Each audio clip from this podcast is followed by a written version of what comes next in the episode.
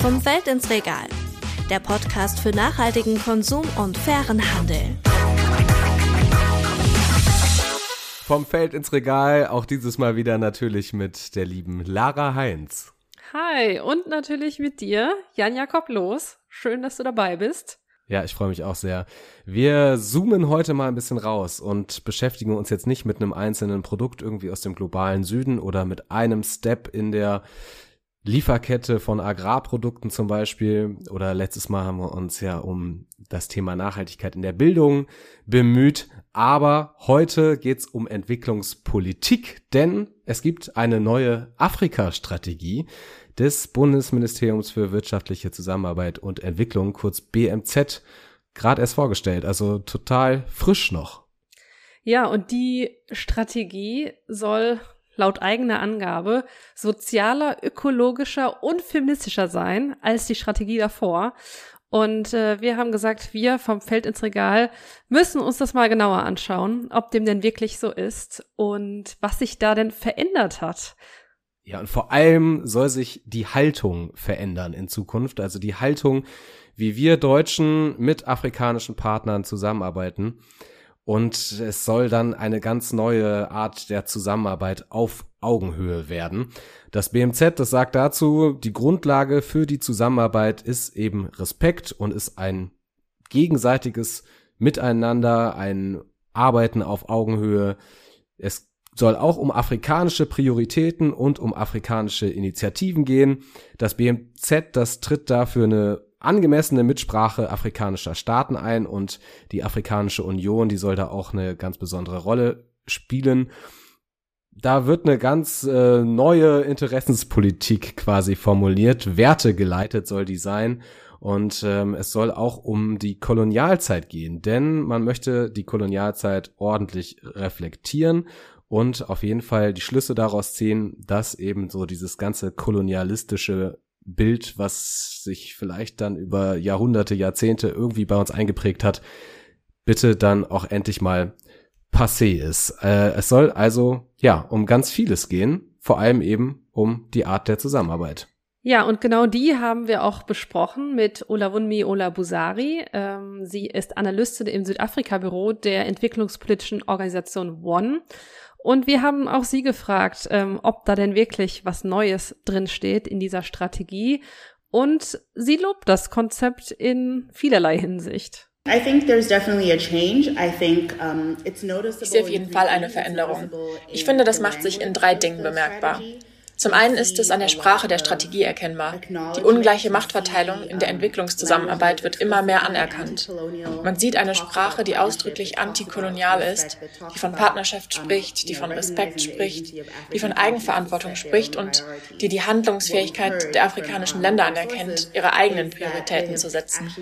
Und dann haben wir auch von unseren Quellen gehört, dass noch nie so viele Menschen aus dem globalen Süden an einem Entstehungsprozess einer BMZ-Strategie beteiligt waren. Ich finde es ganz wichtig zu betonen, dass man hier auch schon in der Entstehung dieses Konzepts ähm, ja die Mitsprache afrikanischer Partner in Ernst genommen hat und nicht ein Papier über Mitsprache geschrieben hat, ohne das auch wirklich zu leben. Das scheint hier anders gewesen zu sein. Und da spielt eben auch schon ähm, die Idee des Antikolonialismus rein. Das hat ja auch gerade Ola Wunmi schon genannt und äh, du auch eben schon kurz, Jan Jakob. Da geht's eben vor allen Dingen um die Reflexion der Folgen der Kolonialzeit und wie man eine Entwicklungszusammenarbeit, eine moderne Entwicklungszusammenarbeit jetzt antikolonialistisch gestalten kann.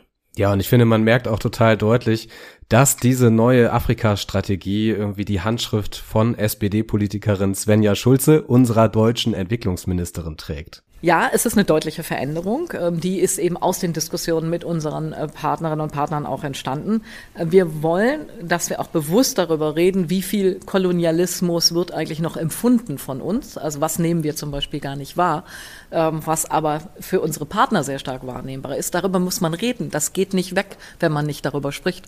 Und deswegen will ich, dass das endlich auf den Tisch kommt, dass wir es offen machen, dass wir darüber reden und dass wir daraus eben auch neue Kraft schöpfen äh, für die vielen Projekte Projekte, die wir haben. Ja, also Transparenz ist angesagt im äh, Entwicklungsministerium, Antikolonialismus, das bedeutet für Ola Wunmi auch eine ganz neue Art des Miteinanders und auch der Zusammenarbeit. Um, it's not just about und es geht nicht nur darum, den Wohlstand dorthin zu lenken, wo es nicht viel davon gibt, sondern auch darum, wie man miteinander umgeht. Wenn es bedeutet, dass afrikanische Entscheidungsträger dann sagen können, hey, zu euren Prioritäten gehören A und B. Aber was wir in den letzten zwei Jahren gelernt haben, ist, dass wir nicht genug Eigenständigkeit im Gesundheitsbereich haben. Wir schaffen nicht genug Arbeitsplätze für unsere Jugend. Und da brauchen wir wirklich Hilfe. Auch das ist antikolonial. Anstatt dass jemand zu ihnen sagt, weil ich mehr Geld habe und weil ich zufällig ein entwickelteres Land bin, weiß ich genau, was gut für euch ist und was ihr tun müsst. Ja, ich finde das auch ganz gut, dass äh, Ola Wunmi äh, uns da Antikolonialismus und was das überhaupt bedeutet irgendwie mal erklärt hat. Das ist ja gar nicht so greifbar, finde ich. Also klar gab es damals irgendwie die Kolonialherrschaften, also von europäischen Ländern, Deutschland, den Niederlanden, da waren ja eigentlich alle auf dem afrikanischen Kontinent irgendwie zugange und haben versucht, da so viel wie möglich irgendwie abzuschöpfen. Aber das ist natürlich auch schon eine Weile her und trotzdem ist das ganze Thema noch lange nicht abgeschlossen. Das gibt's halt immer noch und es spielt jetzt halt irgendwie anders irgendwo noch eine Rolle. Für uns vielleicht gar nicht so spürbar, aber für die afrikanischen Partner vor Ort halt äh, nach wie vor relevant und dieser Antikolonialismus, der ist auch in dieser Strategie eben wirklich in den Vordergrund gestellt worden und ja, man hofft halt, dass andere Länder auch diesem Beispiel von Deutschland da folgen werden. Das hat uns zumindest Ola Wunmi auch äh, so erklärt. Ein weiterer wichtiger Punkt, der in diesem Strategiepapier irgendwie auffällt, ist feministische Entwicklungspolitik. Es gibt nicht nur die deutsche feministische Außenpolitik von Annalena Baerbock, auch da haben wir schon ein bisschen was drüber gehört, sondern jetzt eben auch feministische Entwicklungspolitik. Was ist da so mit gemeint? Kannst du das vielleicht mal kurz erklären? Ja, ich glaube, Grundlage ist erstmal die, dass es Frauen und Mädchen und auch anderen marginalisierten Gruppen, wie das immer so schön heißt, also Gruppen, die eben irgendeine Art von Diskriminierung erfahren, das ist auf vielen Teilen der Welt der Fall und das ist eben auch in einigen Ländern des afrikanischen Kontinents der Fall, dass eben diese Gruppen ja geringere Bildungschancen haben oder nicht den gleichen Zugang zur Gesundheitsvorsorge. Und die feministische Außen- und Entwicklungspolitik, das sollte natürlich auch zusammengedacht werden, ähm, die setzt eben genau dort an und will diesen Menschen eben ermöglichen, genauso am gesellschaftlichen und sozialen und auch wirtschaftlichen Leben teilzunehmen wie eben anderen Menschen. Und da ist es eben ganz wichtig, auch auf die Ursachen zu schauen. Also warum gibt es überhaupt diese Diskriminierung und Ungleichheit von Geschlechtern? Und da will man natürlich auch ansetzen. Ähm, mit den Partnern. Und dann habe ich sogar eine Zahl gefunden äh, in dieser Afrika-Strategie. Da wird sich auch wirklich ein messbares Ziel gesetzt. Bis 2025 äh, wird das BMZ, also das Deutsche Entwicklungsministerium, schrittweise den Anteil der Finanzmittel, die direkt oder indirekt einen Beitrag zur Geschlechtergerechtigkeit leisten, substanziell von 64 Prozent auf 93 Prozent erhöhen. Und ähm, wir haben natürlich auch mal ein bisschen nachgefragt, uns andere Perspektiven eingeholt und unter anderem auch beim Afrika-Verein der deutschen Wirtschaft geschaut, was die so davon halten. Stefan Liebing ist der Vorsitzende des äh, deutschen Afrika-Vereins und er hat in der Frankfurter Allgemeinen Zeitung von der Gefahr gesprochen, dass es da einen Werteexport ohne die Berücksichtigung kultureller Gegebenheiten geben könnte.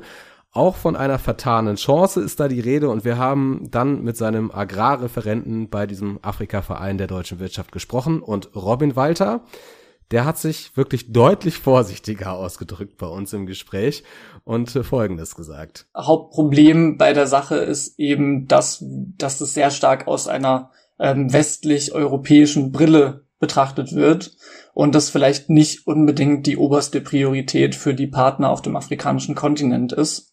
Ähm, und das, das kann man dann eben auch mit den politischen Leitlinien, die da gesetzt äh, werden, ähm, nicht unbedingt, ähm, unbedingt durchsetzen. Ähm, trotzdem ist es, wie gesagt, ähm, kein, kein falsches Ziel oder jetzt, das geht jetzt auch nicht in eine falsche Richtung. Ähm, aber man muss halt auch im Hinterkopf behalten, dass es eben ähm, ja eine sehr europäische Perspektive ist. Das war die Meinung von Robin Walter, der den Deutschen Afrika-Verein äh, hier repräsentiert. Das heißt auch für viele deutsche Unternehmen, die eben in Afrika tätig sind. Das vielleicht nochmal so zur Einordnung. Ja, er hat Bedenken, dass das ein europäisches Konzept ist, was man jetzt wieder den afrikanischen Partnern überstülpt, sozusagen. Aber diese Bedenken hat unsere andere Interviewpartnerin Ola Wumni so nicht bestätigen können. Ich habe noch keine besonderen Reaktionen der afrikanischen Partner auf den feministischen Ansatz gesehen. Aber was ich sagen möchte ist, dass wir über diesen feministischen Ansatz sehr froh sind.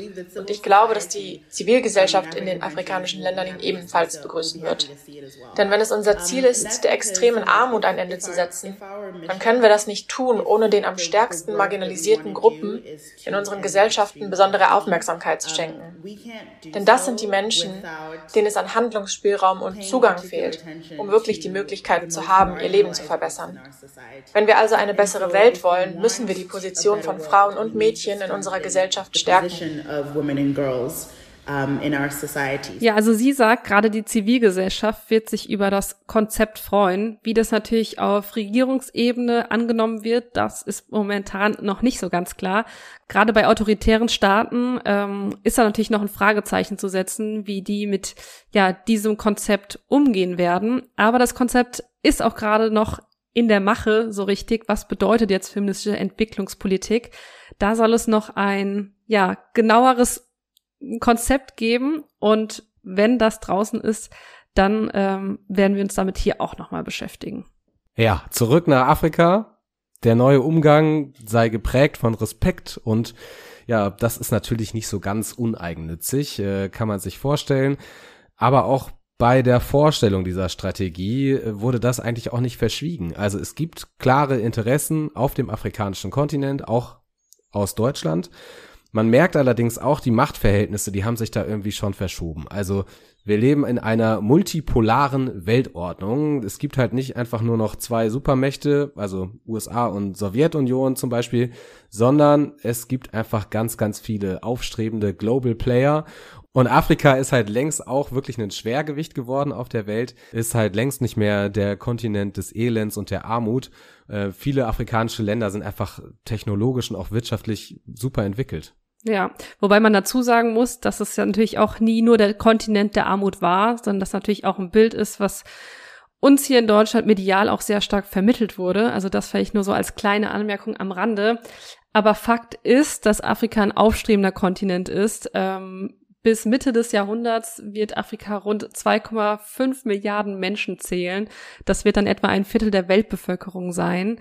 Und klar ist auch, dass es eine der größten Jugendgenerationen überhaupt gibt, die natürlich ein immenses Arbeitspotenzial darstellen und nach Perspektiven in ihrer Heimat suchen.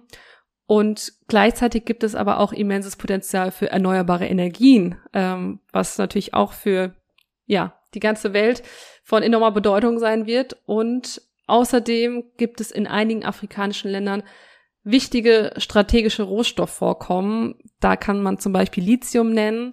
Ähm, total der wichtige Rohstoff, weil man ihn eben zur Herstellung von Batterien braucht.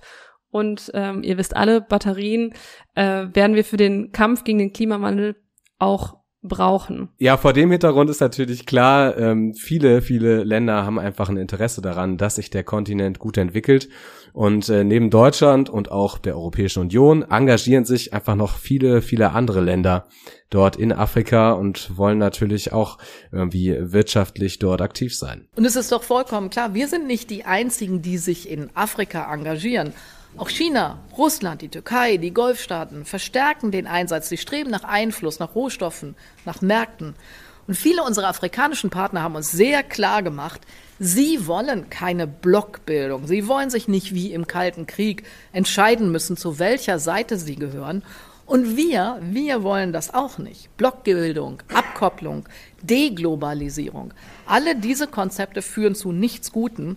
Denn die globalen Herausforderungen unserer Zeit, die lassen sich nur mit Zusammenarbeit lösen. Ja, ich finde, hier wird äh, sehr deutlich, das liest sich eigentlich durch die gesamte Strategie, dass sie so eingebettet ist in, ja, globale Machtverschiebungen, die eben ja in den letzten Jahren stattgefunden haben. Also Deutschland und die EU sind ja nicht der einzige Partner. Afrika kann sich im Prinzip die Partner aussuchen.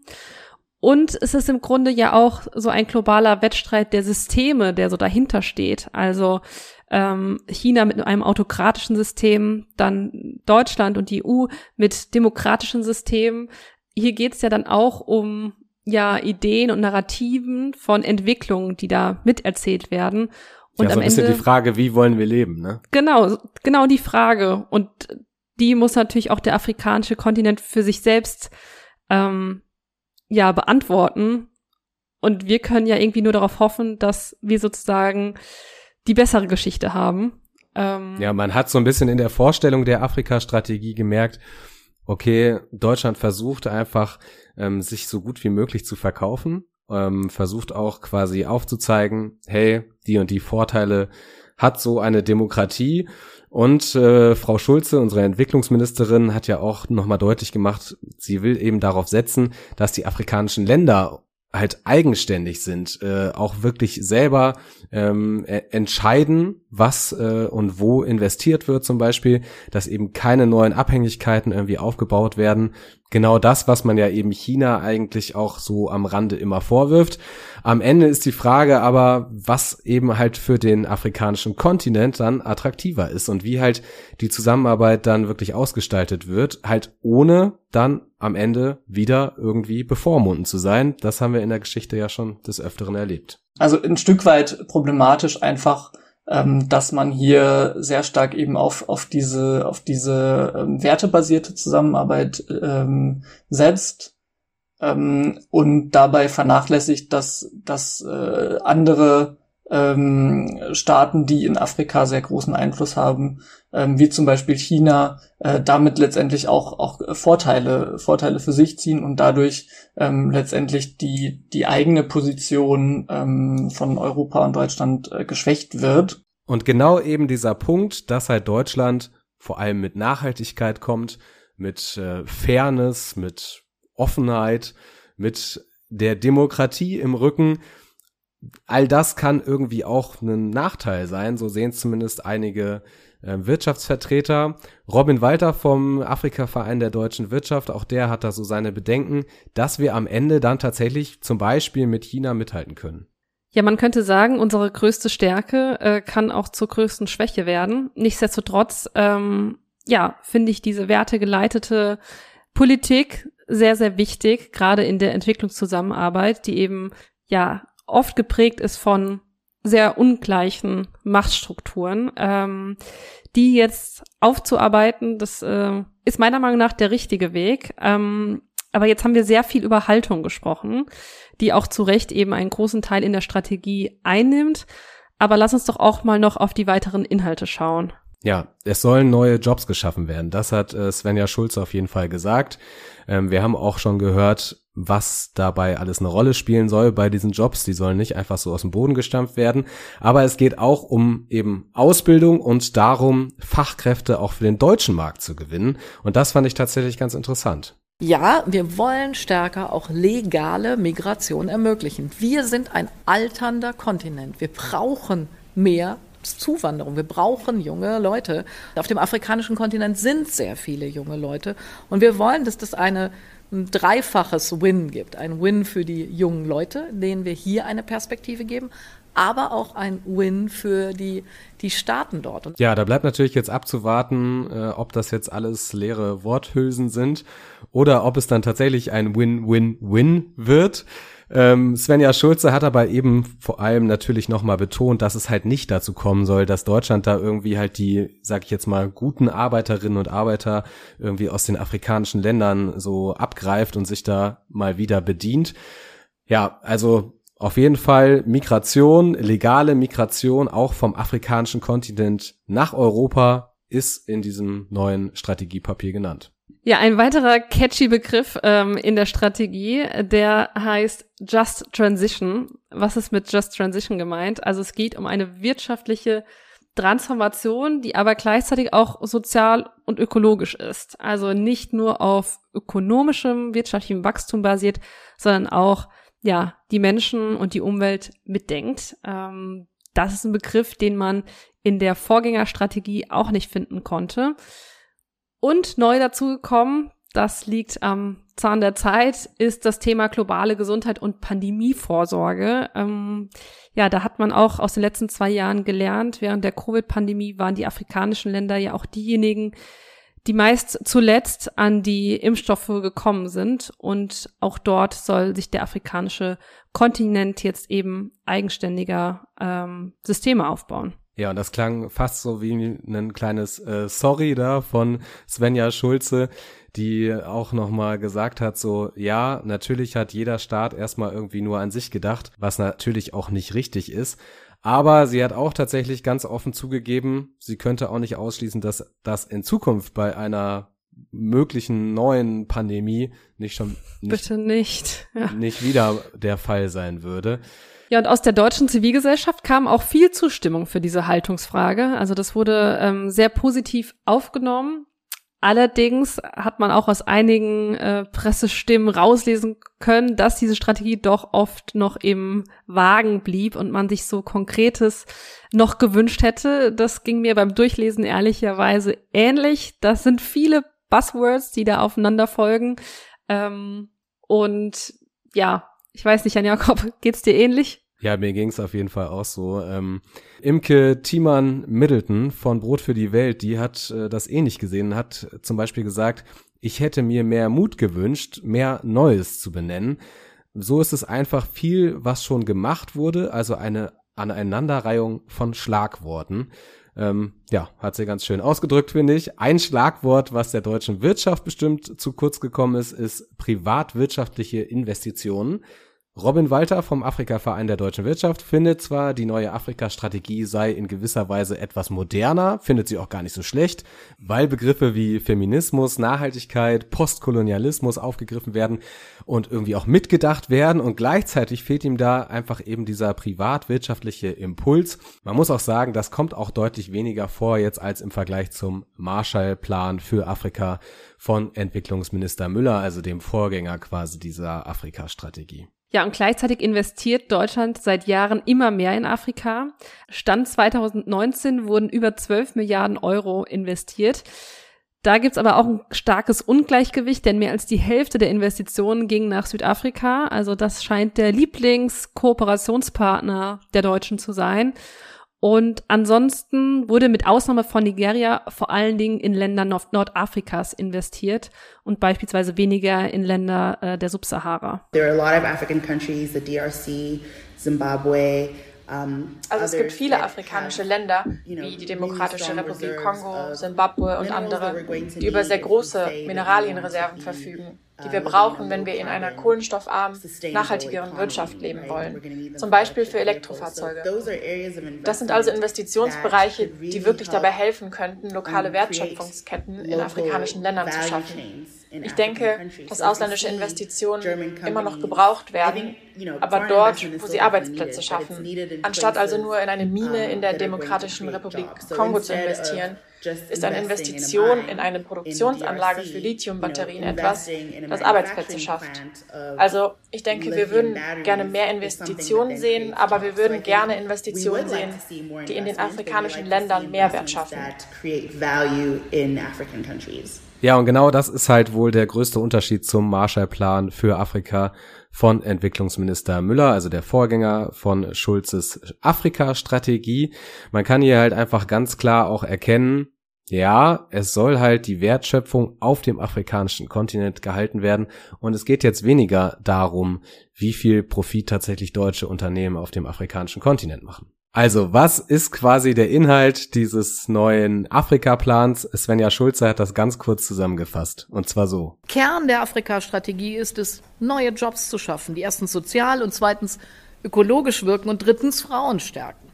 Dabei geht es um Klimapartnerschaften, erneuerbare Energien, grünen Wasserstoff, um nachhaltige, klimaangepasste Landwirtschaft oder auch um Infrastruktur.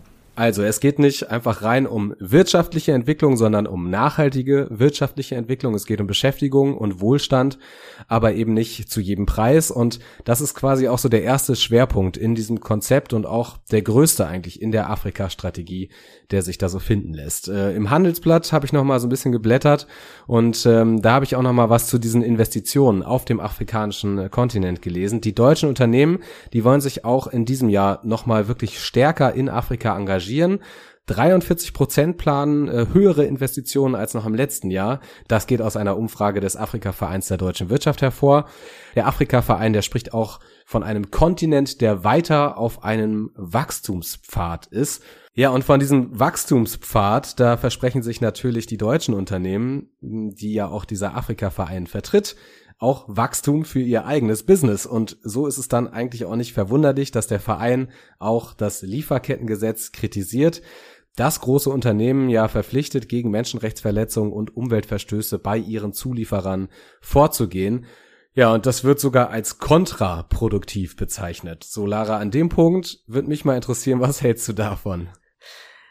Ja, ich glaube, da liest man ähm, sehr raus, welche Interessen der Verein vertritt. Ähm, ich wiederum würde jetzt mal die Interessen der Menschen, die an dieser Lieferkette arbeiten, vertreten wollen. Und in der Hinsicht ist das Gesetz meiner Meinung nach mehr als überfällig. Ähm, die Frage bleibt aber natürlich trotzdem noch im Raum, was das jetzt für die Unternehmen gerade bedeutet. Also da, da ist tatsächlich noch, noch einiges ungeklärt. Ja, da sagt natürlich äh, der Deutsche Afrika-Verein, da rollt eine riesige Bürokratiewelle auf die Unternehmen zu. Robin Walter, der Agrarreferent des Vereins, der findet zwar irgendwie alle Ansätze jetzt dieser Afrika-Strategie eigentlich ganz gut, aber er glaubt, dass man genau auf die afrikanischen Partner hören sollte, denn seiner Meinung nach sind es eben vor allem die Investitionen, die da irgendwie die Leute interessieren. Aber der Schwerpunkt, würde ich mal sagen, ist, ist schon darauf, wir haben auch ein Anrecht darauf, uns zu entwickeln ähm, und deswegen ist es auch schwierig aus der europäischen äh, Perspektive zu sagen, ja, ähm, wir wollen jetzt, dass ihr nur noch erneuerbare Energien nutzt oder ähm, oder quasi alles nur noch ökologisch anbaut in der Landwirtschaft, sondern da muss auch in gewisser Weise auch auf, auf die äh, afrikanischen Partner zugegangen werden und gesagt werden, ja, ihr habt, also so, die haben auch ein Anrecht, äh, ihren, ja, ähm, auf Energiegewinnung letztendlich. Und wenn es wenn es im Moment gerade noch nicht ausreicht mit erneuerbaren Energien, ähm, dass man dann auch auch zugesteht, dass da auch Kohle verbrannt werden kann oder. Ja, kommen wir zum zweiten Schwerpunkt, ähm, den ich sehr wichtig fand, gerade für uns vom Feld ins Regal. Da geht es nämlich um das Thema Agrar- und Ernährungspolitik und da vor allen Dingen um das Thema Ernährungssicherung. Also letztendlich, wie können wir Armut und Hunger überwinden? Und Robin Walter kritisiert aber eben gerade diesen Fokus auf Ernährungssicherung und dass nicht darüber hinaus gedacht wird. Ähm, aber es ist, es geht kaum in die in die Richtung. Ähm, wir wollen den Agrarsektor auch weiterentwickeln. Wir wollen ähm, langfristig nicht mehr, dass es darum geht, ähm, Ernährungssicherung zu schaffen, sondern es geht ja auch darum, ähm, letztendlich äh, zu einem Punkt zu kommen, wo es nicht mehr nur um, um Ernährungssicherung geht, sondern wirklich auch, ähm, wie kann man davon anständig leben, wie können Landwirte ähm, wirklich äh, dann auch damit Geld verdienen mit dem, was sie tun. Ähm, und da, da fehlt mir so ein bisschen dann weitergehende ähm, Inspiration. Ich fand es ganz erstaunlich, dass die Kritik von Brot für die Welt in eine ähnliche Richtung geht, zumindest bei dem Thema. Auch äh, denen fehlt nämlich so ein bisschen Inspiration in dieser neuen Afrika-Strategie. Imke Thiemann Middleton, die hat äh, im Deutschlandfunk Kultur äh, gesagt, dass man sich eigentlich viel mehr die Frage stellen müsste, wie weit kleinbäuerliche Produzentinnen und Produzenten die angekündigte Unterstützung für nachhaltigen Anbau und auch Ernährungsangebote überhaupt annehmen können, wenn halt gleichzeitig die lokalen Märkte von europäischen Agrarprodukten überschwemmt werden. Ja, das ist natürlich äh, eine Riesenbaustelle und man muss sich schon fragen, denkt sich da nicht vielleicht ein Ministerium ganz viele tolle Sachen aus und das andere Ministerium oder auch die Europäische Union verfolgen dann schon wieder andere Interessen? Ja, in der Strategie wurde explizit beschrieben, dass es sich hier um eine konsistente Afrika-Politik handeln soll, also dass da eigentlich alle Ministerien eingeschlossen sind, aber ja, gerade bei dem Thema europäische Agrarexporte würde ich da auch ein Fragezeichen dran machen. Ja, ich finde einfach, es wird mehr als deutlich, wie viele Themen einfach da so aufploppen, wenn man sich mal mit dem afrikanischen Kontinent beschäftigt und halt ja sich als Partner dieses afrikanischen Kontinents und den einzelnen Ländern versteht. Also man merkt da einfach, das geht von Jobs schaffen bis hin zu Klimaanpassung oder halt so einer Nothilfe bei einer Dürre. Ja, und ich glaube, dem deutschen Entwicklungsministerium ist es auch gar nicht mal so leicht gefallen ähm, mit dieser neuen Afrika-Strategie. Ja, ähm, die Herausforderungen sind groß. Ich glaube, die Chancen sind auch groß. Das ähm, ist irgendwie klar und man liest auch so ein bisschen raus, dass sich die Strategie in so einem Spannungsfeld bewegt. Also zum einen will man gute Partnerschaften etablieren mit dem afrikanischen Kontinent. Gleichzeitig weiß man aber auch, dass es da Konkurrenten gibt äh, mit autokratischen Systemen, die eben auch attraktive Angebote machen können. Und dann gibt es noch so diesen eigenen Anspruch, eine wertegeleitete Entwicklungspolitik zu betreiben. Und gleichzeitig will man aber auch keine ja, europäischen Werte exportieren, sondern auf die Bedürfnisse und Prioritäten des afrikanischen Partners eingehen. Ja, man will ja also zuhören die, und nicht bevor. Man will zuhören, genau. Und diese ganzen ähm, Ideen und Konzepte, die sind halt teilweise im Widerspruch. Und da gilt es, glaube ich, in Zukunft ja zu schauen, wie sich das irgendwie miteinander verheiraten lässt. Ja, ich bin äh, sehr gespannt, wie diese Ehe dann irgendwie ausgeht. Äh, auch wenn jetzt inhaltlich nicht so viel Neues irgendwie dabei war, ist es ja natürlich auch gerade jetzt vor dem Kontext der Entwicklungszusammenarbeit äh, total wichtig auch, sich diese Haltungsfrage zu stellen und zu überlegen, wer wollen wir eigentlich sein und wie wollen wir auftreten ähm, auf einem anderen Kontinent, der uns in Zukunft ja immer, immer, immer, immer, immer wichtiger wird. Ja, und da fand ich es zumindest ähm, schön, dass wir eine Stimme hatten, die natürlich auch nicht repräsentativ für den, äh, für den afrikanischen Kontinent oder auch nur für die afrikanische Zivilgesellschaft sein kann. Aber zumindest hat Ulanumni gesagt, dass sie mit dem Konzept an sich zufrieden ist, aber dass das natürlich auch nur Worte auf Papier sind und äh, sie hat das ganz schön ausgedrückt. Ähm, sie hat gesagt, the proof of the pudding is in the eating. Also ja, wir müssen jetzt mal abwarten, wie ähm, der Pudding oder das Konzept am Ende so schmeckt. Und dann können wir nochmal drüber reden, was sich jetzt geändert hat. Ja, was bleibt, ist auf jeden Fall eine große Vision. Äh, diese Strategie ist vielleicht auch dann eher mehr so eine Absichtserklärung als jetzt eine wirkliche Strategie. Aber es gibt jetzt zumindest erstmal dieses eine Dokument, an dem sich dann halt auch wirklich zukünftige deutsche Entwicklungszusammenarbeit mit Afrika messen lassen muss. Ja, und wir haben jetzt auch etwas, woran wir die deutsche Entwicklungszusammenarbeit messen können. Also wir werden da auch weiter einen Blick drauf haben und hoffen, wir konnten euch jetzt mal so ein bisschen einführen in die ganzen Themen und Probleme, die ja mit so einer Partnerschaft ähm, einhergehen. Ja, wir hoffen natürlich, dass es jetzt nicht zu nerdig war und wir euch hier mit Entwicklungspolitik äh, vollgesülzt haben, sondern es auch natürlich trotzdem interessant war. Schaltet auch gerne in der nächsten Folge wieder ein, hier bei Vom Feld ins Regal und uns interessiert natürlich auch eure Meinung, nicht nur zu unserem Podcast, sondern auch zu dieser neuen Afrika-Strategie des Entwicklungsministeriums. Und damit tschüss, bis zum nächsten Mal. Ciao. Das war Vom Feld ins Regal, ein Podcast der Initiative für nachhaltige Agrarlieferketten.